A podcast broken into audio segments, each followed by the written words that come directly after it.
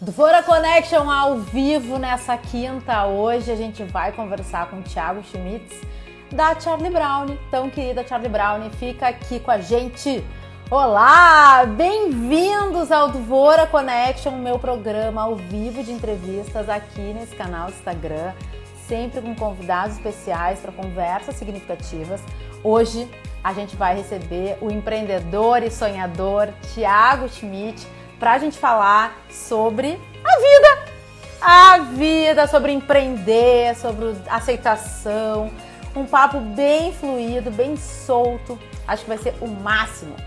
Olha, o Dvora Connection tem o apoio do Grupo LZ e da Interativa Conteúdos. Para quem quiser rever as entrevistas, que já foram mais de 100, vai na, aqui na aba do IGTV e assiste. Tem muito conteúdo legal, muitas histórias legais. Nessa esse ano, né, com esse projeto, eu me dei conta que eu virei uma escutadora de histórias e aprendi muito. Então, estou compartilhando esse conteúdo e todas essas histórias com vocês. Para quem quiser resumo das entrevistas, vai no link da minha bio que tem tudo lá. A segunda temporada a gente vai atualizando aos poucos. E já quero deixar um convite. Hoje é a última entrevista dessa semana. Na segunda-feira, dia 21, às 5 da tarde, eu vou entrar ao vivo para a gente fazer o grande finale da segunda temporada, cheio de convidados especiais, que são vocês. Eu vou ó, capturar as pessoas ao vivo para que todo mundo venha dar a sua intenção, o seu desejo de futuro para o ano que vem, para a gente construir juntos uma grande nuvem de desejos e intenções para 2021. Bueno, dito tudo isso, vamos chamar o convidado, né? Ele já está aqui. Vamos lá! Vem pra cá, Tiago! Olha, isso aqui é um programa de auditório. Imagina se as pessoas estivessem ao vivo aqui atrás da tela, o que não ia ser. Ah, é um evento, né? Esse é um evento. Ó, esperando o Thiago. Aê! Alô? Oi! Tiago, eu não tô te escutando. Numa live. E a imagem tá um pouquinho travada. Ó, agora, agora abriu o áudio. Tá vendo? Tô, agora tô te ouvindo. Fala aí comigo. Eu falei alô, né, quando eu conectei. Faz parte. Faz parte. Me diz uma coisa, tu já fez live no Instagram? Duas, uma com a Fê Pandolfi, uma com a Manu Bordache, mas desse jeito, assim, eu não lembro como é que conecta, eu não sei fazer direito, é, eu fico tímido, eu me atrapalho. Eu volto e meia meu gato aparece que eu estou em casa, então ele, ele gosta de passar na frente da câmera. Então, mas foram três oportunidades, essa é a terceira. Assim. Olha, gato, de gatos estamos tudo alinhado, porque temos dois aqui, tem um que já é bem famoso da galera que acompanha o programa, que é o Bento, volta e meia, ele também dá umas... ele vai e volta. Então ele já virou um personagem do programa. Tiago, bem-vindo. Muito obrigada por tu topar esse convite, por estar aqui com a gente. Um prazer enorme te receber. Eu vejo que é o último da semana, a gente está chegando no final do ano, né? E poder falar agora com, contigo sobre sei lá o que, né? Porque não tem roteiro. Uh, é bacana. Eu prefiro assim, eu disse, como eu te disse quando a gente falou por uh, telefone, eu te disse, eu gosto de coisas fluidas, né? Sem muito roteiro, sem muita programação. Hoje eu tenho optado na vida por uh, caminhos dessa maneira. Assim. Bom, para quem está chegando agora, manda amor, manda coração, manda aviãozinho, convida a galera para vir para cá. E quem quiser mandar suas perguntas, suas dúvidas para o Thiago, vai no box de perguntas que está bem aqui para quem está conectado pelo celular. Tiago, olha, a gente está numa sincronicidade tão incrível, porque tu tocou agora no, nesse ponto da fluidez, né? De sem roteiro, de estar buscando isso na tua vida. E eu queria muito começar essa entrevista falando sobre isso, né? Tipo, a gente tá.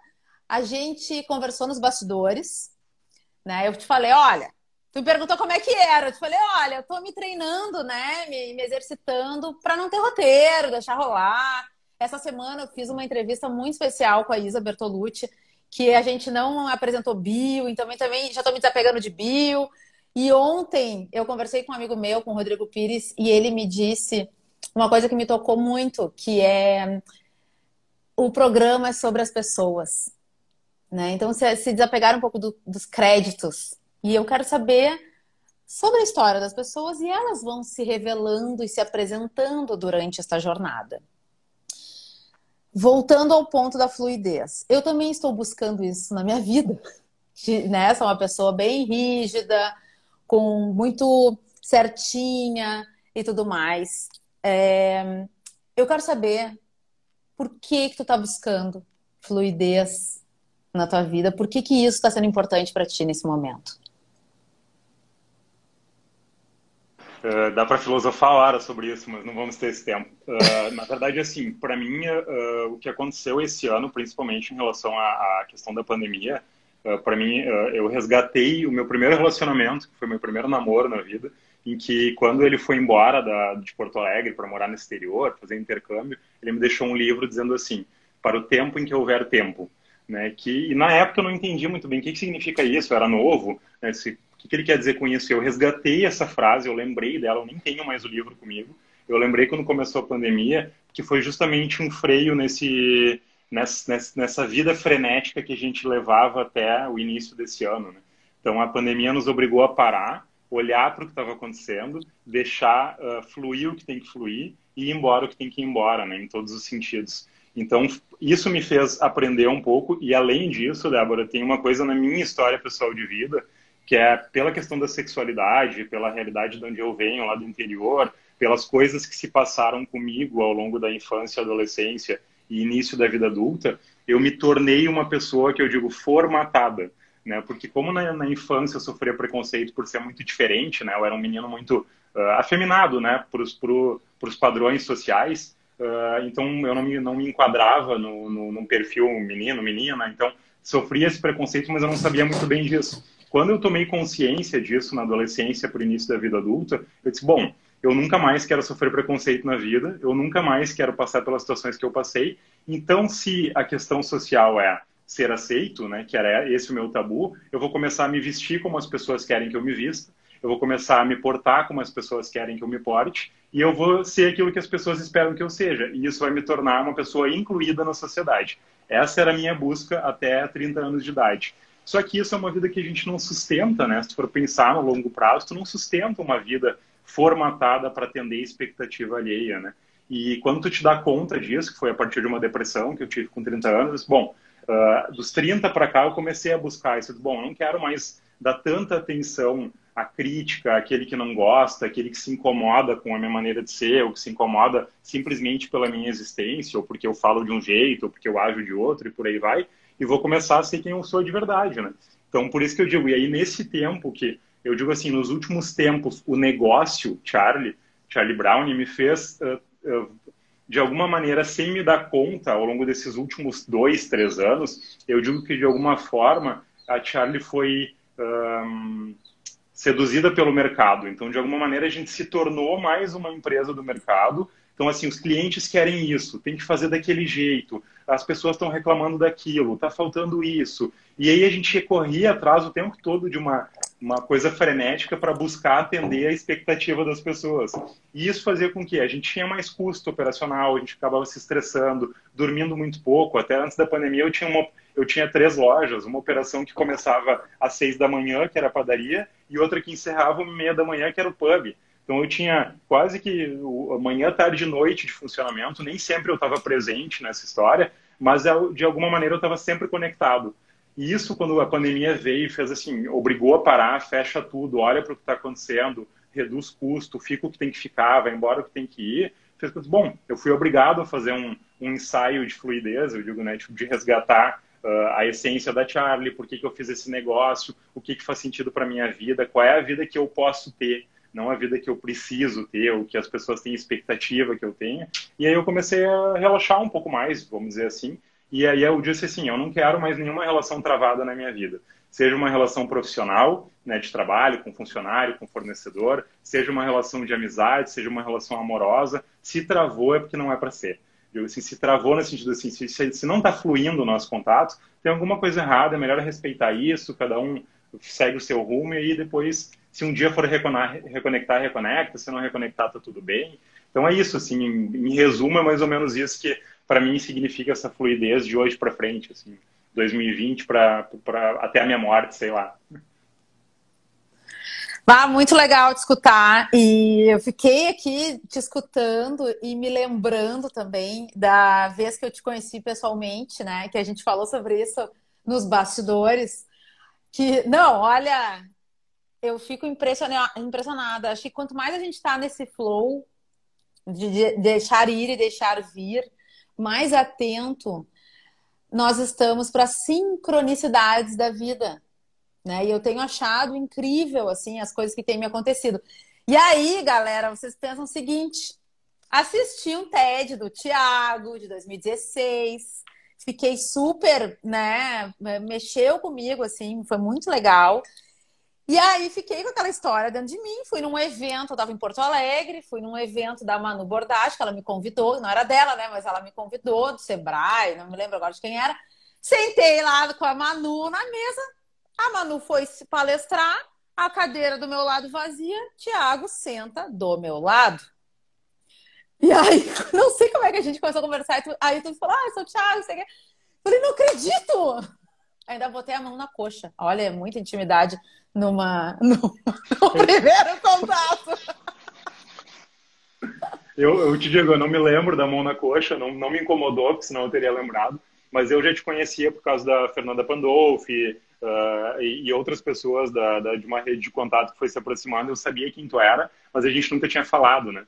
Então, e como eu sou uma pessoa que me considero antissocial, então para mim, para eu me apresentar para alguém e falar, disse, meu Deus, ainda mais pessoas que têm, são conhecidas como tu é aqui na cidade e tal. Eu disse, não, não, eu fico mais na minha, mais quieto, que eu fico até. Agora acho que já é um pouco mais fluido isso para mim. Mas a, a, eu chegava a travar para conversar com uma pessoa que era conhecida que me dava medo, receio será que eu vou me portar adequadamente? Será que a pessoa vai gostar de mim? Será que ela vai me julgar? Sei lá, sabe? Tinha mil paranoias na cabeça em relação a, a tudo.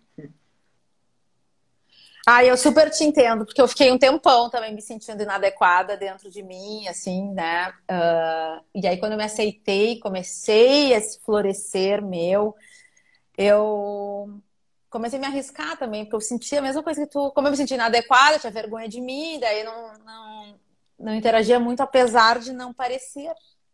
Então hoje eu fico muito feliz assim de estar aqui e de segurar um ao vivo, né? Porque tem mil coisas que podem acontecer no ao vivo. Imagina, né? Tem que estar aqui a audiência e tudo mais.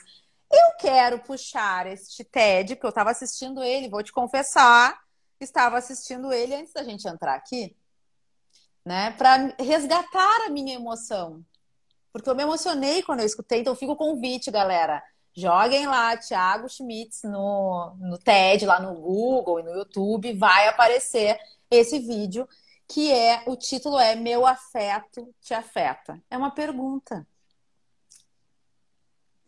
E ali tu fala de aceitação, tu fala de empatia, né? Tu conta, esse, tu faz esse relato, né, que tu falou agora, de quando tu te aceitou e tudo mais. E eu quero saber o seguinte, fiquei pensando, é um vídeo, é um TED de 2016. Essa resposta, meu afeto te afeta? Essa, essa pergunta, quais são as respostas que a vida já te deu para essa pergunta? Antes do TEDx, né, ou antes de, de Charlie mesmo, uh, a minha resposta era, o meu afeto era motivo de agressão. Né? Então, tipo, eu era, eu era, de alguma, eu sofria violência por causa do meu afeto.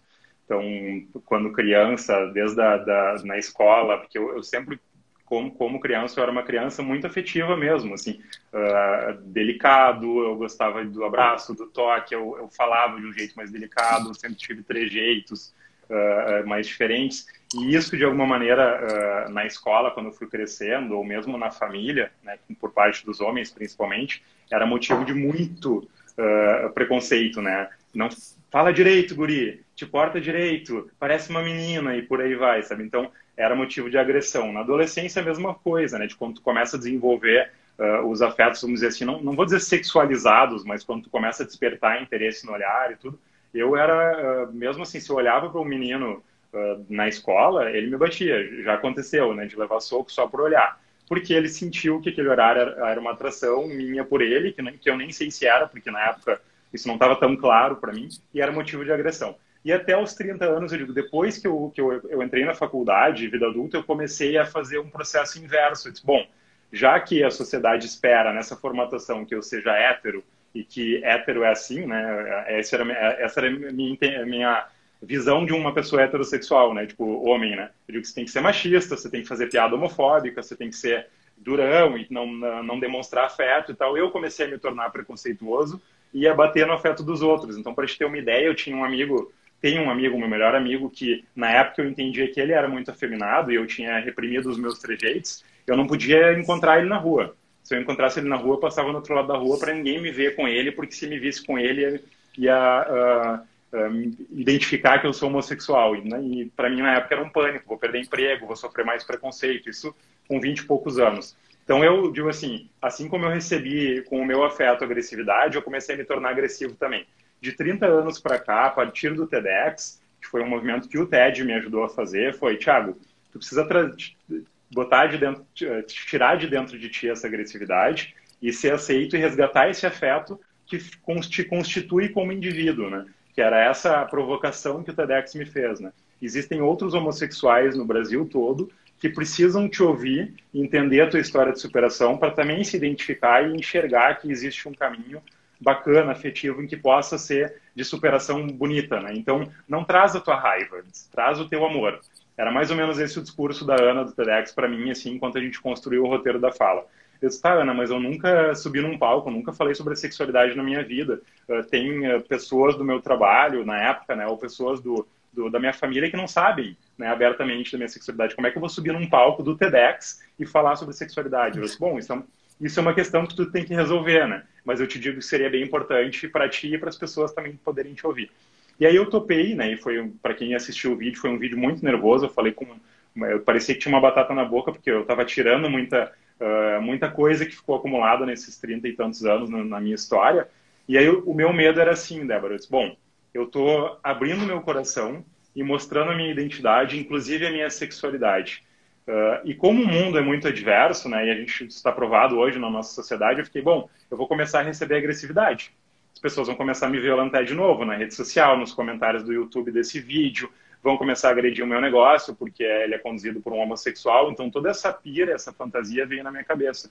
E a minha surpresa eh, desse dia do TEDx para hoje foi: eu desci do palco nesse dia e eu fui abraçado por praticamente todas as pessoas que estavam no ambiente do TEDx naquele momento. Me abraçaram mesmo, assim, abraçar, parabéns pela pessoa que tu é, pela superação e por aí vai. Eu digo que de lá para cá, falar da minha sexualidade ou manifestar o meu afeto, uh, mesmo na Charlie, né, que eu digo, o melhor de mim está no negócio, né, tá no doce, tá nas embalagens, tá nas receitas, né, porque eu, eu nos bastidores não sou uma pessoa tão amável assim, porque tenho a, a, o meu gênio, vamos dizer assim, né, e, e eu digo assim, a, eu consegui manifestar esse afeto de um jeito bonito e consegui receber muita coisa de volta desse universo que a gente fala, né, então, uh, eu consegui me conectar mais com, com, a minha verdade, com a minha essência com, a, e com esse sentimento que eu tenho desde pequeno. E aí, com isso, eu consegui desenvolver isso que, que tu falou agora, que tu viu no TEDx, a história da empatia, né? É impossível a gente fazer um movimento de olhar para o outro né, e enxergar a dor do outro se a gente não enxerga a nossa, né? Então, tem gente que diz, ah, é um movimento egoísta olhar muito para si. Não, não é. É um movimento de ajuda para a humanidade. Quando a gente olha para si, se olha no espelho e se aceita, respeita o seu sentimento, respeita o que está acontecendo no teu momento, tipo assim, agora eu não posso atender essa ligação porque eu estou ocupado, estressado, porque eu não dormi bem.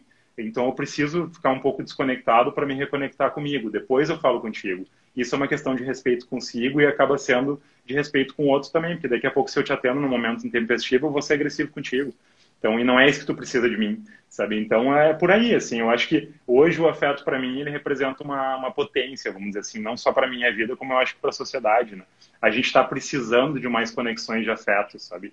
E não precisa ser necessariamente esse afeto de abraçar, dar beijo, até porque agora não pode, né? Então, acho que são outros gestos de cuidado que a gente pode ter como ser humano, né, de tolerância, respeito, uh, e, e, também um pouquinho assim, um pouquinho menos julgador, que às vezes, tipo assim, acontece uma situação adversa, a gente está vivendo um momento nervoso, né, todo mundo, né, não é uma única pessoa, todo mundo está tá vivendo um momento nervoso socialmente por causa das restrições. Então, assim, não adianta eu descontar isso na pessoa porque ela, ela passou na minha frente e cruzou uh, uh, o meu carro e eu, eu, tive que dar uma freada. Não adianta tu descontar nisso. Tu vai colocar uma energia ruim para fora, sabe? E ela volta para ti de alguma maneira, seja na rede social, num comentário, numa, num julgamento que a gente faz de uma marca quando a gente não gosta de algo, que às vezes acontece.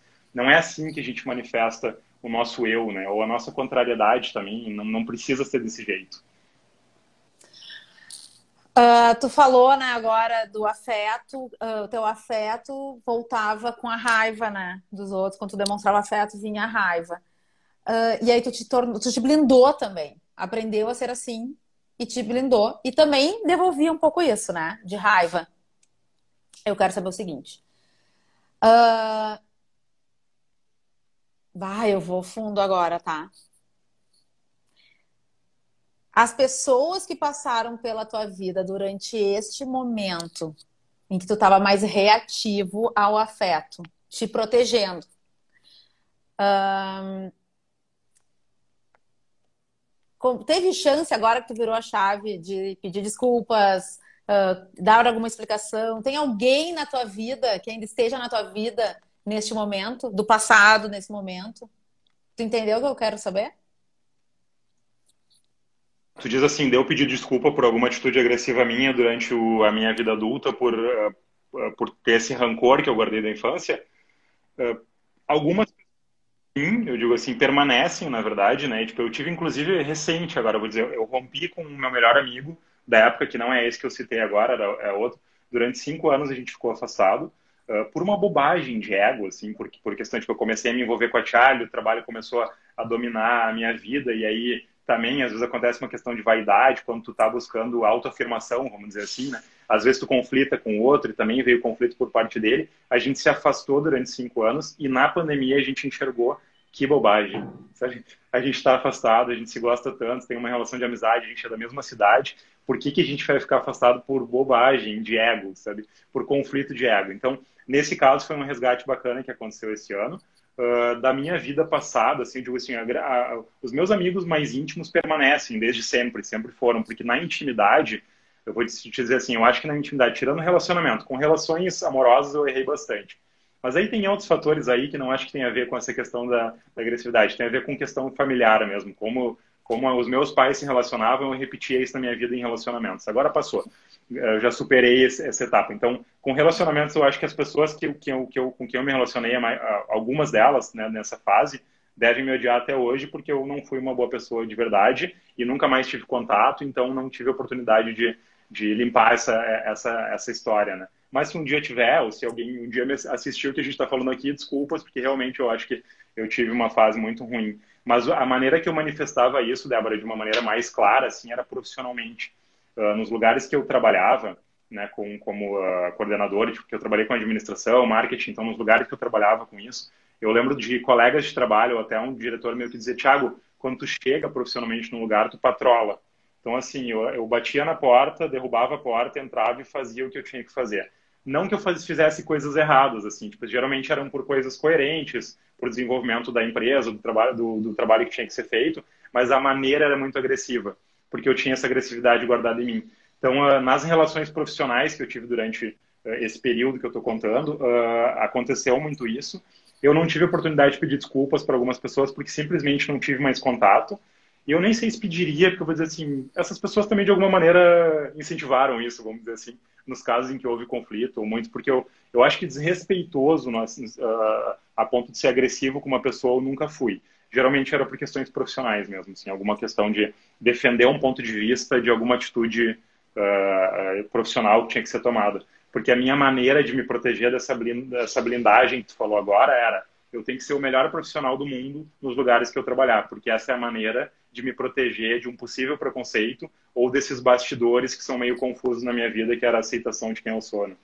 Então, por aí, assim. Olha um comentário que tem aqui da audiência, tá?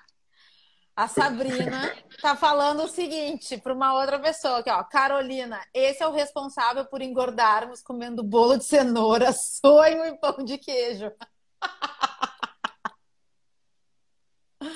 Eu digo, não engordo só elas, eu me engordo também. Tanto que agora eu tô fazendo uma dietinha, faz uns quatro meses que eu tô tentando regrar um pouquinho, porque uh, a pandemia a gente acabou compensando muito, né? As nossas emoções na, no doce, comida, de várias maneiras. E eu acabei, no, a primeira etapa da pandemia foi de comer doce todo dia, porque era a maneira que eu tinha de lidar com as ansiedades. Então, tamo junto nessa. Tiago, me fala uma coisa, já que a gente está falando então, né, de bolo de cenoura, tal. A Charlie Brown, um baita case de sucesso, né? Tá com aí com duas lojas em Porto Alegre, vários vários lugares que revendem né, as tuas, os teus produtos, muitos fãs nas redes sociais.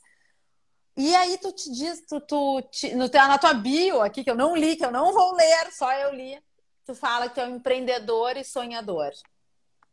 Como é para o empreendedor ver os seus sonhos se realizando numa marca de sucesso, né? E com apaixonados pelos seus produtos, pela marca, enfim. Conta um pouquinho sobre isso. É um pouco assustador para mim, porque eu não acreditava que esse negócio podia dar certo quando eu montei o projeto, vamos dizer assim, porque eu digo hoje em dia, assim, a gente é educado socialmente a não acreditar na gente mesmo. Né? Então, de várias maneiras, né? A sociedade faz isso, a escola faz isso, a universidade faz isso, o sistema hierárquico faz isso, a família às vezes faz isso também. Então eu não acreditava que fosse dar certo. Quando começou a acontecer e dar certo, eu comecei a viver vários sustos, né? Eu digo assim, a Patti Leivas quando me procurou, quando o William Bonner postou, quando começou a repercutir a marca antes de eu ter uma estrutura de negócio, porque eu não tinha uma estrutura, eu tinha só uma ideia e uma, uma, uma receita, digamos assim, eu me assustei muito. Eu digo que, embora as pessoas falem, eu, eu respeite e reconheça essa, esse conceito de um negócio de sucesso, eu fico com medo de, de uh, viver isso dessa maneira, porque eu acredito que sucesso dá e passa. Né? Em algum momento na vida de todo mundo, assim, o sucesso passa e o que fica é a história para contar, né? Eu digo, então dessa história para contar, eu digo, para mim, eu gosto de dizer que eu tenho um negócio de propósito e a, a realização do meu sonho está justamente ligado ao propósito, que é conseguir fazer com que a Charlie seja uh, não é não assim perfeita, né? Porque as pessoas acham que quando eu falo isso, ah, é, ele está dizendo que a Charlie é maravilhosa, que ela é toda amorosa, que tudo é perfeito, tudo funciona. Não.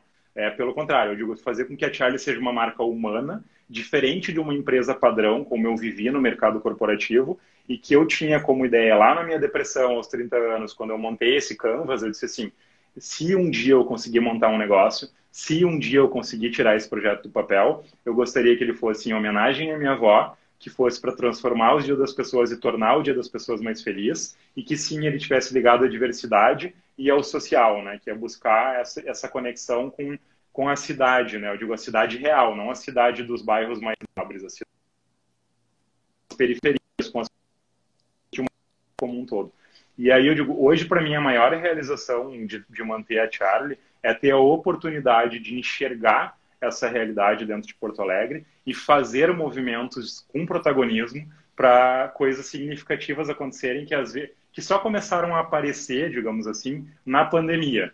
Porque até a pandemia eu era muito tímido e ficava com medo de postar sobre ações sociais que fazia, porque poderia transparecer um oportunismo de marketing, né? Eu estou fazendo para aparecer. Quando a pandemia veio, eu entendi que a Charlie é inspiração e que a gente sim, de alguma maneira, em alguns aspectos, é referência. Então eu precisava contar isso para as pessoas e estimular as pessoas a olharem para algo positivo e ajudar a fazer algo positivo. Então, para mim, assim, a maior realização do negócio hoje, por mais que ele deixasse de ser sucesso, que dê, que acabe um dia, porque eu não tenho essa pretensão de achar que tudo é, é, é, é consistente, um dia pode acabar e pode até eu ser que surte acabe, né? Eu digo, que às vezes cansa, essa coisa do empreendedorismo muito formal, uh, eu tenho uma, uma história incrível para contar e vivências muito significativas nesses bastidores com esses projetos que a gente já apoiou ou para as comunidades que eu, que eu me envolvo, né? Eu sou muito, muito, muito apaixonado por uma comunidade aqui de Porto Alegre, que é a Vila da Conceição, que é um, assim, eu digo, uh, cada vez que eu vou lá, a primeira vez que projetos que acontecem lá, as pessoas que vivem lá, né? Tipo, é muito rico uh, a existência daquelas pessoas e a cultura e os aprendizados que tu tem a partir do, do contato com, com, essa, com essas pessoas. Então, eu digo assim, para mim isso, isso é o que mais vale. Assim. É, esse é o sucesso e isso para mim é o que é o que é o que dá o sentido para a receita do brownie, para a receita do bolo, para que as pessoas sentem ao comer que às vezes não conseguem identificar, porque para mim, honestamente falando, assim, eu sei que isso pode ser contra mim, né? Digo assim, eu falar contra o meu negócio, não, mas nada mais, tudo que a gente faz na Charlie é muito simples. Qualquer marca pode fazer. Qualquer negócio pode fazer um brownie parecido com o nosso, ou até igual, ou um bolo de cenoura, ou um bolo de limão, ou um cookie, ou uma trufa, ou agora, sei lá, qualquer produto. Né? É, são receitas muito simples, não tem. O que fica dessas receitas é o que a gente leva da essência, do propósito, né? Como a gente comunica, como a gente transforma isso em venda, como a gente faz as pessoas se conectarem e admirarem esse negócio, às vezes sem saber, né? Tem gente que admira e não conhece todos os bastidores da história.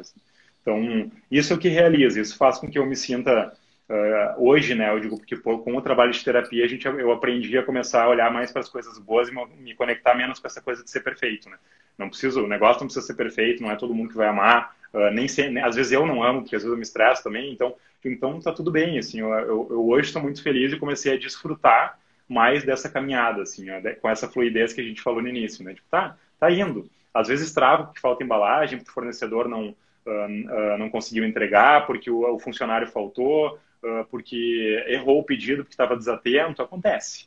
Digo assim, quanto mais tu cresce na vida, mais erros tu comete, né? Então, uh, para mim, essas descobertas que eu estou trazendo aqui, conversando contigo, história, assim, que é o que fica em mim e o que vai ficar pro resto da minha vida. Assim. Tiago, uh, veio a pandemia, né? bagunçou tudo, trouxe novas questões, trouxe reflexões e muitos desafios. Eu quero saber, e essa é uma pergunta que eu trago muito aqui para os convidados, porque eu acho legal compartilhar. Quais os teus aprendizados, se puder estar três, quatro, com a pandemia? Assim, que foi o mais duro de aprender é que a vida é uma eterna administração de perdas, né? Então, tipo, a gente administra perda ano a ano que a gente está vivendo e quanto mais próximo da velhice a gente chega, mais perdas a gente vai ter. Podem ser perdas físicas, podem ser perdas emocionais e por aí vai, né? Então, quando eu me dei conta, quando a pandemia começou, eu entendi que muitas coisas teriam que ser modificadas no negócio, né? Eu tenho que reduzir estrutura, reduzir custo, reduzir operação, fechar uma unidade, que foi muito duro esse processo de perda inicial, né? Assim, então, a administração de perdas foi que eu entendi que era necessário e que também, né, é um, é um clichê, né, mas a gente precisa perder para ganhar, né. Então, às vezes, tu perde um pouquinho para ganhar lá na frente. Se eu não tivesse feito esses movimentos de redução de custo, quebra de contrato para poder sobreviver, né, ou diminuir a estrutura da Charlie, diminuir loja e tal, a gente não estaria aqui falando sobre um negócio que permanece aberto, ele estaria falido, com todo sem sombra de dúvida. Então, o primeiro aprendizado foi esse. O segundo foi uh, aprender a respirar e andar, né? Eu digo assim, tipo, seja tanto na questão uh, da Covid, né? A gente tem que valorizar a nossa respiração, porque é o que o, que o vírus nos tira, né? Uh, para quem pega o, vírus de maneira mais forte. E assim, todas as vezes que eu passo por uma situação hoje, né? Desde a pandemia para cá, de ansiedade, que eu fico nervoso, que eu percebo que as coisas não estão legais, eu paro, respiro, eu desconecto, eu desligo o meu celular, eu saio do ambiente que está me deixando nervoso tomo uma água, eu digo assim, eu aprendi a, a desenvolver bons, hábitos, que antes para mim, para ser bem franco, assim, era um movimento assim, eu estou muito nervoso, eu tô ansioso, eu vou comer um monte de doce, eu vou fumar um cigarro, eu vou tomar uma cerveja, e não, na verdade não é uma, é várias, né, para poder entorpecer aquilo que tu está sentindo, e aí eu comecei a entender na pandemia que esses movimentos são destrutivos, né.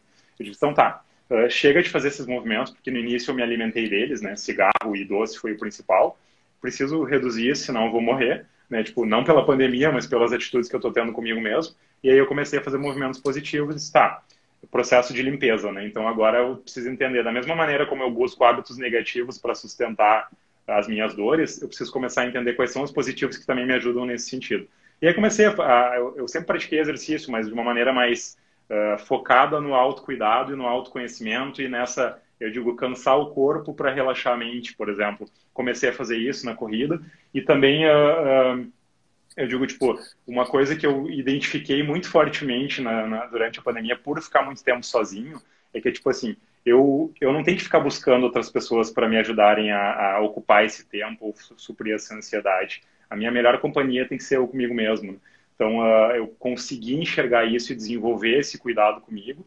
E, e, também entender, tipo assim, tempo ao tempo, tá tudo certo. Tem dias que tu não acorda feliz, tem dias que tu não fica bem o tempo todo, tu programa um dia de um jeito, ele acontece de outro. Então, é, tudo isso é relacionado àquilo que a gente falou no início de fluidez. Então, para mim, esses são alguns dos aprendizados que eu tive. E um último que eu poderia dizer é assim, é, uma amiga minha, que é a Winnie Bueno, ela disse esses tempos, ela disse, existe um, um impostor dentro de nós que fica o tempo todo dizendo que a gente não vai conseguir. Por exemplo, quando eu vou correr, antes de correr, dependendo do dia, me bate aquela preguiça quando eu chego em casa, assim, eu não vou correr, eu não vou correr, eu não vou correr, eu tô com preguiça, eu tô cansado, eu tô estressado, não vou correr. Eu ponho a roupa e saio. E aí quando eu saio para correr, eu começo a correr, a minha cabeça começa a dizer, tu não vai conseguir, tu tá muito cansado, tu vai, tu vai ficar com, sem fôlego, vai doer a perna, ai, tu não, eu planejei das 10 voltas, mas agora na terceira já não dá mais. Então, assim, uma maneira, digo, de lidar com as nossas dificuldades internas é uh, dá um tiro nesse impostor, manda ele calar a boca, né? Porque tipo, é, é, é dentro de ti que está acontecendo essa, essa bagunça e, e, elimina ele que depois tu, tu consegue cansar ele e fazer com que as coisas sejam positivas. E aí, assim, eu comecei a ficar menos ansioso, eu comecei a ficar mais focado nas coisas boas, eu consegui, consegui desenvolver novos hábitos, tipo, te, no, no, meio da pandemia, para te ter uma ideia, Débora, tipo, eu na minha cabeça, assim, eu nunca mais vou conseguir fazer exercício físico, porque eu não conseguia ter coragem de me movimentar, como eu fiquei muito parado por um tempo, né, só trabalhando e comendo, como eu disse, eu disse, eu nunca mais vou conseguir voltar a correr, porque, né, perdi o fôlego, agora já estou mais gordinho, não vai mais dar, acabou, sabe? Aí eu ia correr, eu morria correndo, eu dava duas voltas na rua e já estava morrendo. Aí um dia, quando eu descobri isso, eu comecei, bom, eu tenho que vencer esse chato, né, que está dentro de mim. 5, 10, 15, 21 e já quero correr ano que vem uma maratona. Tudo porque eu descobri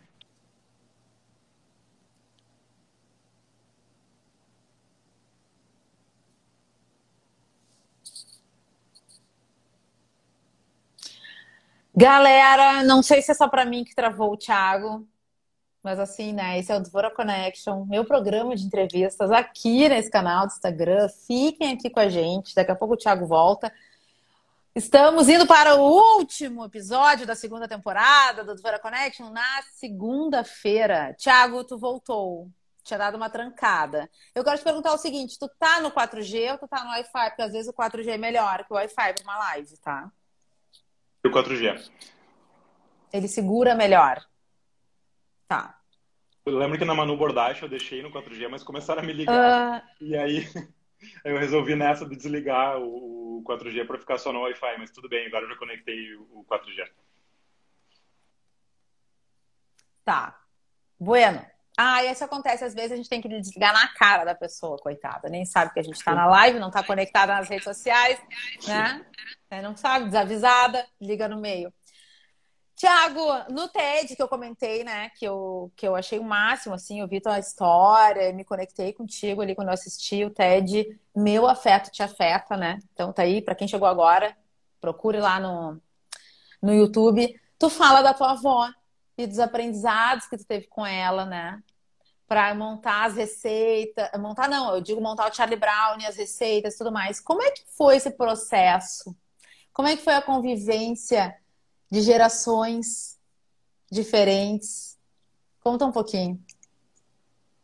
Avó, tipo, o que eu vou te dizer assim? Para mim não tem uma, uma, essa questão de gerações, porque eu, uh a minha convivência com a minha avó, ela é muito fluida e é como se fosse, eu digo, a minha avó é o amor da minha vida, né? Tipo, e ninguém vai tirar essa posição dela na minha história, porque eu não sei explicar de onde vem essa conexão tão forte, mas a gente se entende no olhar, uh, a gente se entende uh, com conversas difíceis, por exemplo, a minha avó está com 85 anos agora e está próxima do fim da vida, e a única pessoa com, que tem coragem de falar com ela sobre a morte sou eu, né?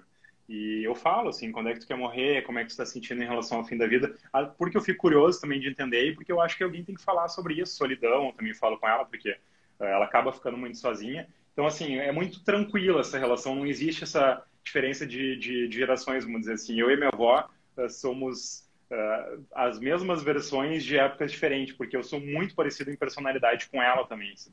Então, eu digo, sempre foi assim, não tenha. Uh, um, se, sempre foi, até hoje é assim a nossa, a nossa história, mas da, da história da Charlie com ela, ou da minha relação com a minha avó, é, para mim, a mais forte foi porque quando eu entrei em depressão e comecei um processo de terapia, né, para poder buscar esse, esse, essa compreensão do sofrimento que tinha em mim, uh, a terapeuta me incentivou a falar dessas dores que eu comentei, né, as violências que eu sofri ao longo da infância e adolescência, mas também olhar para as questões uh, bonitas da minha história. Né? E a única que eu conseguia na época enxergar e citar era a relação com a minha avó. E, e tudo que eu sentia na cozinha dela, e sinto ainda, né? Uh, essa vibração positiva que tem na nossa, na nossa relação e da maneira como ela trabalha com doce, né? Porque minha avó trabalha com doce, eu digo, somente ela faz doce para a família. Então, uh, eu sempre vivi com ela e convivi com ela nessa dinâmica de fazendo doces como gesto de afeto e de carinho e cuidado.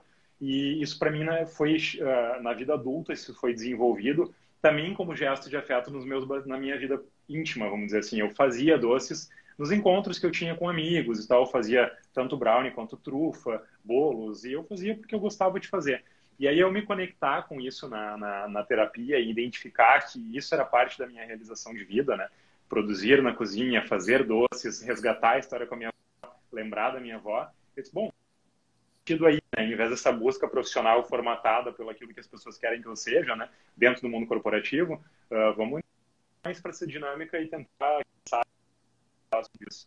E também tinha algo importante nisso, Débora, que foi a minha avó é uma senhora de, como eu falei, 85 anos, ela é de São Sebastião do Caí, é uma cidade que tem 20 mil habitantes, bem pequena, bastante preconceituosa por ser pequena, de origem alemã, uh, com um pensamento mais conservador, vamos dizer assim. E minha avó nunca saiu da minha, da minha cidade, no máximo que ela foi foi até Fortaleza, porque tem uma tia que mora lá, mas ela sempre viveu naquela bolha, vamos dizer assim, não se não fez pós-graduação, não tem graduação, não viajou o mundo, Aonde eu quero chegar com isso, né? Ela vai na igreja todos os domingos. A minha avó, mesmo quando eu era pequeno e era essa criança que eu falo uh, diferente, ela nunca foi preconceituosa comigo. Ela nunca me questionou sobre namorado. Ela nunca disse para eu mudar o meu comportamento para ser mais homem. Uh, nunca falou nada assim. Então, eu fiquei com esse vínculo, com essa memória afetiva, porque sempre, ou, sempre houve aceitação por parte dela em relação à minha pessoa. Então, não, tem, não tinha como não ser fluido e como se não ser um resgate importante na minha vida. Quando eu cresci, eu virei, eu digo, ajudante dela, porque na, os rituais da minha família, Páscoa, Natal, Dia das Mães, Dia dos Pais, sempre tem doces feitos pela minha avó. Seja bolo, torta, trufa, como eu falei, né? Biscoito e várias coisas que minha avó faz. E aí eu virei ajudante dela e, e quando minha avó foi envelhecendo, eu fui assumindo a, a, a liderança desse processo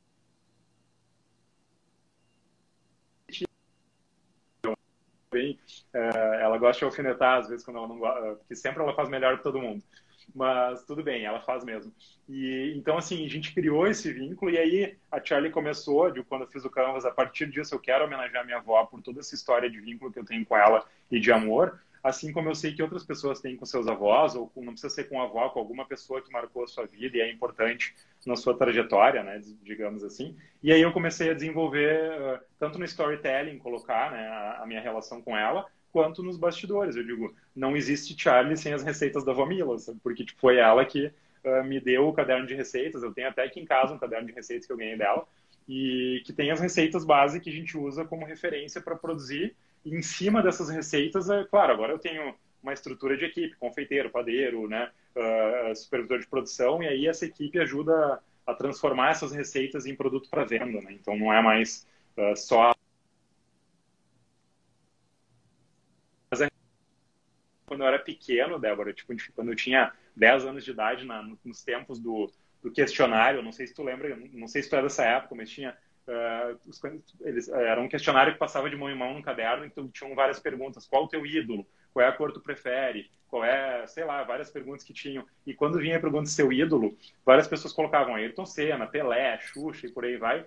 E eu sempre, desde pequeno, eu respondia: o meu ídolo é minha avó. Né? E até hoje, gente, você não tem ninguém mais importante na minha vida que não seja ela, sabe? Porque é, é um amor inexplicável que eu acho que vem de outras vidas e eu levo para outras vidas comigo também. Sabe? Tiago, tem uma pergunta. Algumas perguntas sempre passam por aqui, né? Com os convidados. E como eu comentei no início, eu tô nesse processo de desapego de créditos das pessoas, né? As, as credenciais delas, eu quero que a pessoa se revele e se apresente aqui para as pessoas. Então, porque eu me interesso pelas histórias, né? Eu quero saber o seguinte: tu é o cara da Charlie Brown, tu é o Thiago Brown. Sem dizer quem você é, desculpa, sem dizer o que você faz, formação, arará, quem é você? Quem é o Thiago? uma vida inteira para responder essa pergunta, porque eu acho que eu sou uma pessoa diferente a cada dia, para te falar a real, assim, porque é, eu cansei dessa ideia de ser uma mesma pessoa. Então, hoje eu sou um, amanhã eu sou outro. Eu, eu te diria, assim, resumindo, que eu sou, eu me considero um ser humano em, em desconstrução.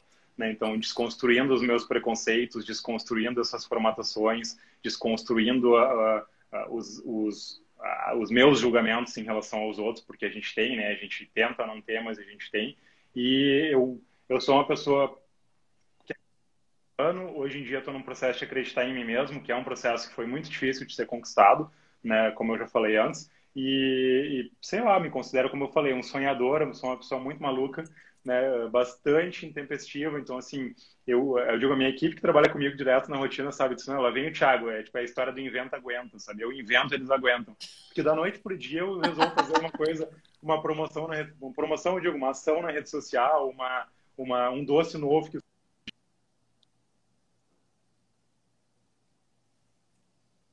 mas eu digo que só eu realmente acredito que a gente pode ser uh, potências de, de, mudança no nosso mundo, né? Geralmente a gente vai para uma linha de esperar que o mundo mude a partir do outro, né? Seja do governo, das pessoas que são referência uh, e por aí de quem tem poder econômico, por exemplo. Eu acho que não. Eu acho que na verdade a gente, a gente tem que iniciar um processo por nós mesmos e para a realidade que está na nossa volta, né? Tentando ser melhor para o nosso entorno, né? Hoje em dia, para te ter noção, eu acho que eu, é, nessa busca de se transformar num ser humano melhor, eu acho que a gente se torna melhor tanto quando a gente se olha no espelho e aceita os, as qualidades e os defeitos, né? Porque é mais difícil aceitar os, os, defeitos. E quando a gente também aprende a separar o lixo, aprende a respeitar as pessoas na rua, aprende a evitar esse desgaste, esse atrito por algo que a gente não gosta, porque não é essa energia que o mundo precisa da gente. E por aí vai, sabe? Tipo, é, é eu acho que eu sou eu hoje, talvez daqui a 10 dias eu te daria uma resposta diferente, mas também sou uma pessoa que uh, não tenho mais medo da solidão. Vou te dizer que é meu maior problema de vida até uh, quando eu, uh, eu rejeitava a minha sexualidade, quando a minha família descobriu, principalmente minha mãe, uma frase que ela usou para mim, ela disse, não, Thiago, eu não tenho problema com tu ser gay. Meu único problema é que tu vai envelhecer sozinho, porque, porque gays não constituem família. Aí tu imagina, isso entrou na minha cabeça de um jeito, no meu emocional, e ficou, né? eu vou envelhecer sozinho, eu vou envelhecer sozinho, é uma, era uma pira, né? Aí veio a pandemia, no meio dessa pira, e disse, não, eu sou obrigado a ficar sozinho pelas restrições da, da pandemia, eu não posso ficar me relacionando com as pessoas, com amigos, com ninguém, né? Eu tenho que ficar isolado. Então, assim, agora é a hora de não estar sozinho, né? Então, para não estar sozinho, eu preciso estar comigo e realmente enxergar, ler essa pessoa, ler a parte negativa, o impostor que eu falei e por aí vai. E aí tu começa a se transformar numa pessoa um pouquinho mais não sei se interessante, mas um pouquinho melhor para si mesmo. Então eu acho que eu sou tudo isso e não sou nada disso também, às vezes. Então uh, depende do dia. Muito legal de escutar. A gente está indo para a reta final dessa entrevista. O tempo voa. Estou adorando te escutar. E Tem uma marca, tem uma história, tem um propósito, tem projetos sociais, né? Tem teu coração, tem a tua vida, tem toda esse essa continuidade que tu está dando para a história da tua avó, que eu acho isso lindo. Qual o legado que tu quer deixar para o mundo?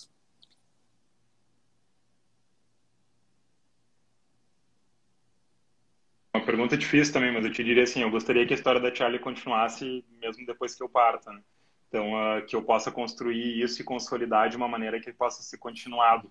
Porque o meu receio sempre foi e permanece sendo, assim, se um dia acontece algo comigo, se um dia... Uh, uh, é, se um dia acontece algo comigo, basicamente, eu não consigo mais conduzir a Charlie como eu conduzo, será que as pessoas levariam o propósito do jeito que eu levo, né? Porque esse é um medo que eu tenho, uma, um receio, porque eu não tenho o desejo de ver a Charlie como uma grande corporação como as outras, né? Mesmo no mercado de confeitaria, de chocolate e tal, eu gostaria que a Charlie permanecesse crescendo de uma maneira, uh, não vou dizer pequena, mas uh, sólida, né? E que a gente consiga deixar uma continuidade, seja eu tenho intenção de um dia abrir uma loja em Floripa, um dia abrir em São Paulo, e se a gente fizer isso, que eu consiga levar os mesmos movimentos que eu faço hoje aqui em Porto Alegre com a Vila da Conceição, ou mesmo a gente acaba sendo afetivo e querido no bairro, né, pela maneira como a gente monta a loja, as flores, eh, a música, né, o cheiro e por aí vai, que a gente consiga levar isso adiante para outros lugares. Não pensando uh, exatamente só no capital, que é lojas para gerar receita e o Thiago ser o, o Thiago do Brownie milionário, né? Como algumas pessoas, eu tinha um amigo que dizia, Thiago, tu vai ser o rei do Brownie.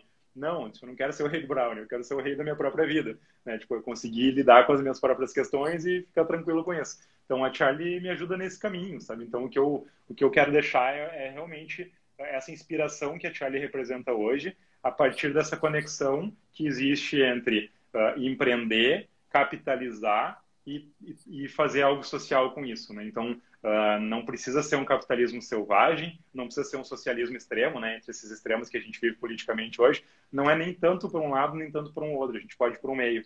A gente vive num sistema em que precisa de grana, mas a gente também pode devolver um pouquinho disso para as pessoas que estão no nosso né, porque tem muita gente passando desses nossos movimentos, né? Tanto eu quanto tu aqui, pessoas brancas, privilegiadas, que pelo nosso nascimento, nossa cor, né, já somos privilegiados no mundo, a gente tem sim uma responsabilidade com esse privilégio e sim podemos fazer mudança a partir disso. Né?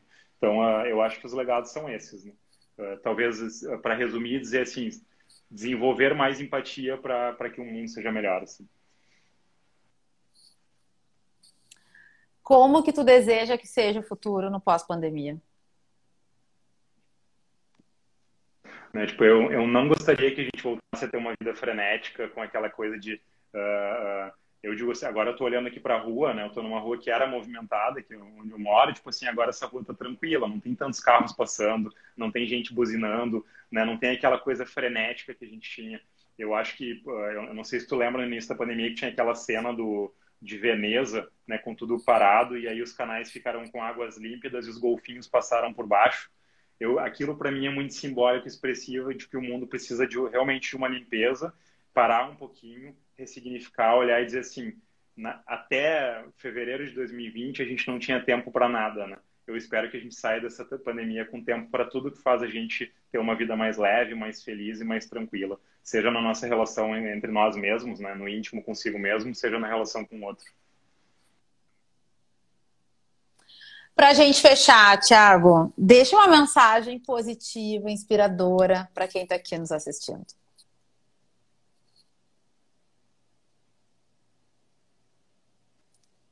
Eu acho que primeiro que a gente tem que acreditar mais na gente, né? Como a gente falou o tempo todo aqui nessa, nessa conversa, a gente é muito treinado para não acreditar na gente, para olhar para os nossos defeitos, para se conectar em rede social e olhar, olha, mas aquele lá tem isso, isso e aquilo, eu não tenho nada disso, e por aí vai. Fazer essa comparação que é injusta com o nosso eu, né?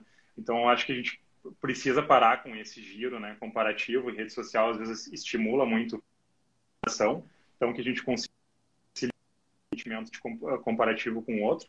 E também acho que, tipo, dentro de um propósito, seja uh, de vida, no emprego que tu tá, na vida que tu tem, uh, no que tu deseja para o teu futuro, uh, a única coisa que vai fazer tu conseguir conquistar é a persistência. É a diferença entre quem conquista algo e quem não conquista.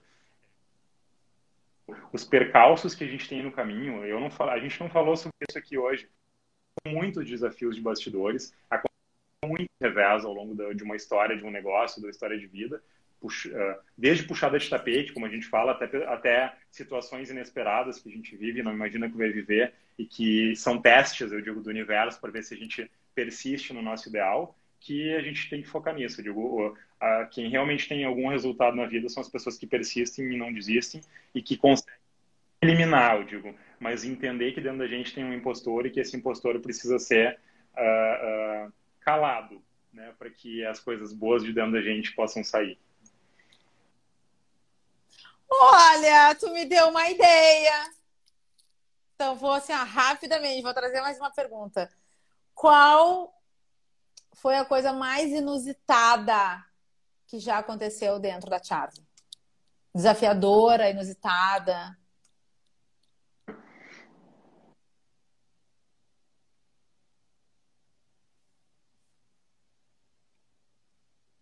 Negativa.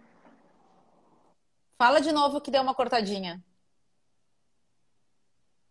Positiva ou alguma história negativa? Olha, tem pessoal aqui pedindo, ó, percalços. Queremos saber dos percalços, sempre inspira. Vários. Primeiro, assim, o que foi mais difícil para lidar até hoje é que até uh, a gente abriu a, iniciou vendendo pela internet, abriu a loja da Marilã um ano depois, e aí a da loja da Marilã foi muito bacana, deu um movimento legal, tipo, teve uma repercussão boa, sempre lotada e tal. Eu disse, bom, vamos, vamos ir em direção ao propósito e abrir o pub, né? Então, tipo, abrimos a loja na Cidade Baixa com um conceito de pub. A intenção era uh, que, que aquela unidade fosse um cartão postal de propósito da marca. E aí, só que eu aluguei uma casa abandonada, né? E essa casa abandonada estava toda destruída por dentro, mas o ponto era bom, era no coração da Neme Silva. Eu disse, bom, vou reformar essa casa inteira, porque eu era muito idealista, agora não faria isso de novo. Mas eu era muito assim, vou fazer essa história do patrolar. Vou destruir essa coisa por dentro, vou reconstruir essa casa e vamos fazer uma casa bacana. Uh, não interessa eu me endividar, se eu me endividar a gente paga e tal. Então o primeiro percalço foi, uh, eu montei uma, uma loja uh, na Cidade Baixa do zero, né? Toda estrutura de... custou muito caro que pela referência da Marilã a gente ia conseguir capitalizar a loja em pouco tempo. Demorou muito mais tempo, porque o consumo na Cidade Baixa é diferente do consumo na, aqui no Montserrat. Então acabou demorando um pouco mais para capitalizar. Eu fiquei muito tempo endividado, né, eh, para poder pagar essa conta. E paralelo a isso, tipo assim, eu descobri, né, com dores, que uma casa que nunca foi comercial precisa ser transformada em comercial. E para te transformar em comercial, a documentação é extremamente burocrática e difícil. Então, quando eu tinha a obra pronta do pub, a gente abriu um pub sem alvará, sem liberação da prefeitura, e eu não tinha outra opção a não ser abrir, que é tipo assim, ou eu abro ou não pago as contas. Eu abri uma loja, não tenho mais medo de falar disso, é, entre aspas, ilegal, assim, porque não tinha, não tinha como vencer a burocracia que precisava para transformar a casa em comercial. Até hoje ela não é, né? A gente foi conseguindo resolver com o tempo de uma maneira política, vamos dizer assim, né? Para conseguir os alvarás e tal, mas nunca consegui e lá no pub eu também tive uma história muito é 2016 eu lidar, eu me relacionava com as pessoas uh, funcionárias, vamos dizer assim, de uma maneira muito íntima. As pessoas vinham aqui na minha casa, a gente bebia junto, fechava o pub, a gente ficava bebendo chopp até tarde e tal. E eu descobri a dura, com, com a dura realidade de relações profissionais, às vezes. Uh, eu, eu sofri um processo, um não, eu sofri sete processos trabalhistas coletivos com um monte de coisa que eu fazia errado e não sabia né? Porque essas pessoas, de alguma maneira, uma se utilizou da minha ignorância em relação a isso e, e de com maldade uh, estruturou um, um, uma, uma maneira de me processar para ter alguma vantagem financeira e conseguiu convencer algumas pessoas de dentro para entrar. Então ali foi metade de 2016, eu acho que isso aconteceu. E ali eu achei que eu ia falir. Eu disse assim, eu nunca tinha lidado com isso na vida, eu nem sabia como era. Eu nunca tinha falado com um advogado sobre como é que funcionam os regramentos trabalhistas. E ali eu levei um susto, porque eu digo, ah, eu vivia só da ideia da Disney, né? Tipo, ah, é um lugar encantado, tá todo mundo junto, a gente está no mesmo propósito. E aí, quando a, caiu o meu castelinho, vamos dizer assim, e eu tive que lidar com essa realidade dura, nem todo mundo é bacana, nem todo mundo recebe bem uh, uma boa intenção tua, às vezes tem inveja, às vezes tem incômodo porque tu conquistou algo que a pessoa queria ter e por aí vai sabe? Então ali foi muito duro de lidar, porque foi da noite para o dia, eu recebi uma intimidação dessas pessoas, ou uh, com uma carta assim na mão, ou tu faz o que a gente quer aqui dentro desse negócio, ou nós todos vamos te processar. E a minha escolha foi, podem ir embora, me processem, porque eu não montei um negócio como a Charlie para fazer o que vocês querem e não o que, eu, o que eu quero fazer nesse negócio. E aí a gente conflitou, durante um ano eu fiquei pagando essa conta, né, porque acabamos fazendo um acordo, o jurídico, o advogado da, na época me orientou, a gente reorganizou o negócio juridicamente, vamos dizer assim, com regramentos, né? Para te ter uma ideia, Débora, não, a, a, equipe não batia nem ponto. Tipo, era livre. Tipo, não tinha ponto, não tinha nenhum controle de jornada, porque eu acreditava num outro mundo, vamos dizer assim, né? Ah, não precisa dessa coisa toda formal, todo mundo sabe a sua obrigação, sua responsabilidade, por aí vai. Eles anotavam hora extra e aí computavam e chegava no final do mês e pagava. Então não tinha muito disso, mas isso depois virou contra mim porque tu tem que botar o dedinho lá com a digital no ponto, registrar o horário de entrada e saída, virar um relatório, ser assinado, ir para o contra-cheque, e aí a gente começou a fazer a coisa certa. Então, digo assim, às vezes são erros que parecem que vão destruir a tua vida, mas que trazem muitos aprendizados que são importantes. Então, foi duro lidar com essas duas coisas, né? Burocracias administrativas de documentação para te ter um, um comércio e a questão trabalhista, que foi um susto dos maiores que eu tive nesses sete anos. Mas depois que passou, eu digo, eu comecei a viver uma tranquilidade, né? E depois que eu entendi como é a dinâmica, né? Como ela tem que ser pelas, pela legislação, deu tudo certo e agora está tudo bem. Então, uma história para contar, eu digo. Né? Ah, que história, hein? Olha, tem mais uma pergunta aqui, ó. Uh, o desafio de equilibrar a relação humana e profissional. Sim. Uh, se tu fica puramente numa relação profissional, eu, recentemente eu falei sobre isso dentro da Charlie, se tu fica só numa relação profissional, é mais fácil de lidar, porque tu tem uma regra, tipo, é, tu tem que cumprir, por aí vai, é isso que tu tem que fazer, é meio que na linha assim, por, por, por uma relação profissional de trabalho com a equipe. Cala a boca e trabalha, né? É, é, essa é a maneira mais simples e que a maioria das grandes empresas trabalha, né? Tipo, é hierárquico, cala a boca e faz. Na Charlie, eu digo, o desafio é como eu procuro ser uma empresa humana e eu cuido dessa parte das relações com a equipe, e eu digo, quando eu, quando eu consigo as pessoas, eu tenho muito mais trabalho, né? Tipo, eu tenho muito mais desafios porque eu tenho que ficar, eu tenho que ficar atento às pessoas, entender, fazer leitura do que está tá acontecendo para poder uh, uh, trazer a pessoa para perto de mim e para perto dos desafios do negócio, ou compreender que naquele momento ela não pode me entregar aquilo que eu gostaria que ela entregasse. Então, eu digo, é muito difícil ser uma marca humana e lidar com esses desafios uh, com pessoas nos bastidores, mas o resultado disso, Débora, é muito incrível. Eu digo assim, esse ano que está sendo o nosso, nosso Natal mais desafiador, em que a gente está passando por muitas situações complexas de bastidores para dar conta, por causa da pandemia, os decretos, os regramentos de funcionamento, as limitações de fornecedores, eu tô com uma equipe, com a melhor equipe que eu já tive nesses sete anos, assim, todo mundo comprometido, trabalhando junto. A produção está trabalhando de madrugada, eles trabalham de madrugada para liberar o espaço da, da confeitaria durante o dia, para poder rechear os doces e fazer a parte mais delicada durante o dia. Eles se propuseram a fazer isso. Claro, tem adicional noturno e tudo mais, mas eles se propuseram a fazer esse movimento justamente por um engajamento e um compromisso. Então, isso só é possível porque ao longo de um ano inteiro, seja nesse ano da pandemia ou nos anos anteriores, existe essa conversa individual com cada ser humano, sabe?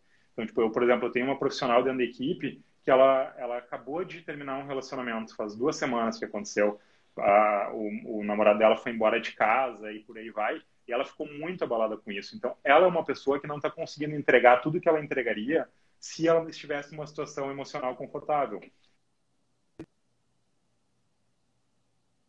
Eu deixo ela entrega o que tu conseguir entregar, tá tudo bem, eu te entendo como pessoa, eu não vou te exigir mais do que tu pode entregar nesse momento e a gente vai conversando. Então, eu digo, é mais complicado lidar assim, mas os resultados são melhores, tu acaba tendo relações mais limpas, né? São mais, mais fluidas, como a gente falou lá no início. Sim. Ai, adorei te receber, adorei te conhecer um pouco mais. Agradeço muito por ter aceito meu convite, ter dado uh, um espaço na tua agenda nesse período, né, de Natal e tudo mais, que vocês devem estar a milhão lá, como tu tá falando.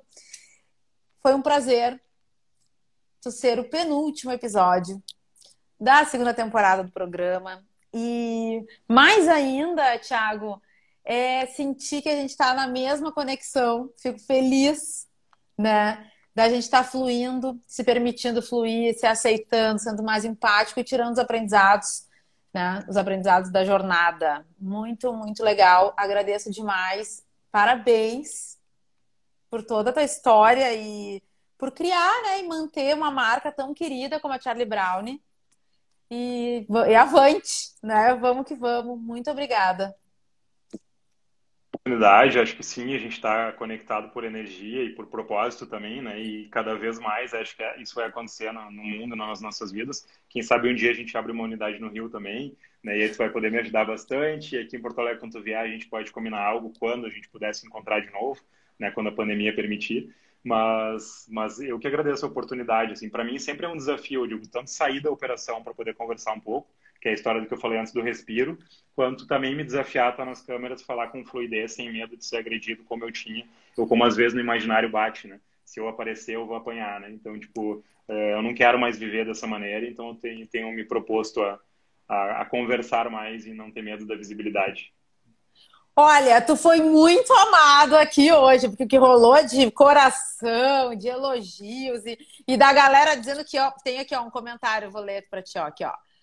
Uh, do Júlio Rita, aqui, ó. Melhor panetone do mundo para esse Natal, o de doce de ovos, eu chego a sonhar. Um projeto social aqui do Cozinheiros do Bem, foi candidato a vereador esse ano, tipo, acabou não sendo eleito, né, pelas dificuldades de eleição, mas é um cara incrível é um irmão que eu te levo para a vida, irmão de ideal. Então, um abraço, Júlio.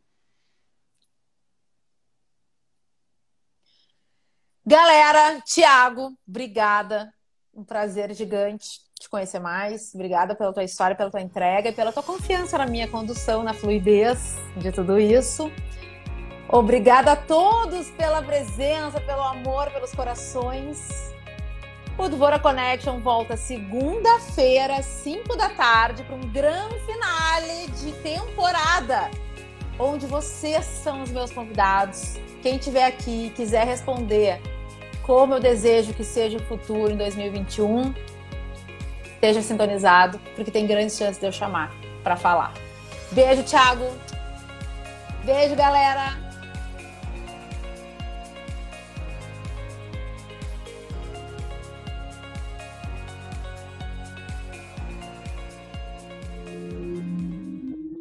Esse podcast foi editado pela Interativa Conteúdos.